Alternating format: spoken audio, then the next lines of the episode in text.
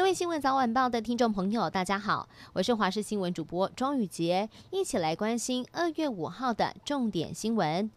新闻一开始要来看到的是，全球接种疫苗的人数突破一亿了。疫苗接种最普遍的以色列，虽然说进度抢先全球，但是确诊和死亡的病例还是暴增，主要的原因就是变种病毒肆虐。目前以色列累计的确诊病例超过了六十六万例，死亡的人数则为八百八十八例，让人担心疫情会再度升温。而目前以色列已经有超过八成的六十岁以上的年长者注射了疫苗，四号起扩大接种的范围，让十六岁以上的国民可以来施打疫苗。桃园医院清零计划的最后一天，全院两千一百三十六人由急诊室医护人员轮班协助裁剪。根据王必胜透露，裁剪的秩序相当良好，而且进度也超前了。今天剩下不到三百人要来裁剪，预计在十一点裁剪就能够结束。而目前有九百多人裁剪 PCR 都是阴性，其他的裁剪报告也预计会在周末出炉。下周就是农历新年了，台中市食安处到食品厂、卖场、餐厅等场所抽查了两百二十四件的年节食品，结果查获了一件竹笙产品，还有一件巴西蘑菇产品都有重金属镉超标，还有一件藜麦毛豆产品是验出了大肠杆菌超标。食安处要求这三件产品都必须要立刻下架。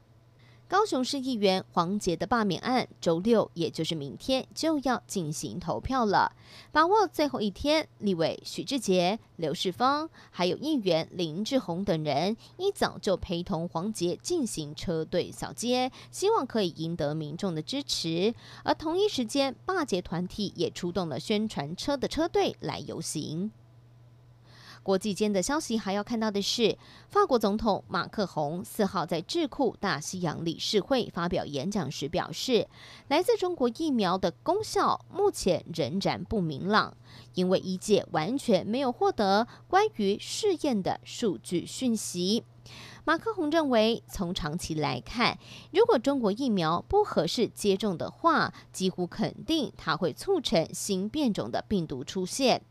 欧盟执委会主席冯德莱恩则表示，如果中国和俄罗斯想让他们的研发的疫苗在欧盟获得批准的话，就必须要公开所有的数据。最后要带您关心天气的消息。今天清晨辐射冷却的影响，所以部分地区还是觉得有一点冷。但是白天开始天气大多都是属于晴到多云的，所以各地的高温就回升了，大约是在二十四到二十七度左右，整体感受起来会比较温暖舒适。不过提醒大家，入夜之后还是偏冷，所以日夜温差大。至于东半部地区，今天则是有零星的短暂降雨，特别要提醒。了，清晨在中南部地区有局部的雾，还有低云，会影响能见度，所以一定要注意交通资讯，并且留意行车安全。此外，在东半部地区还有横春半岛沿海地区会有长浪发生的几率，所以前往海边活动一定要小心安全。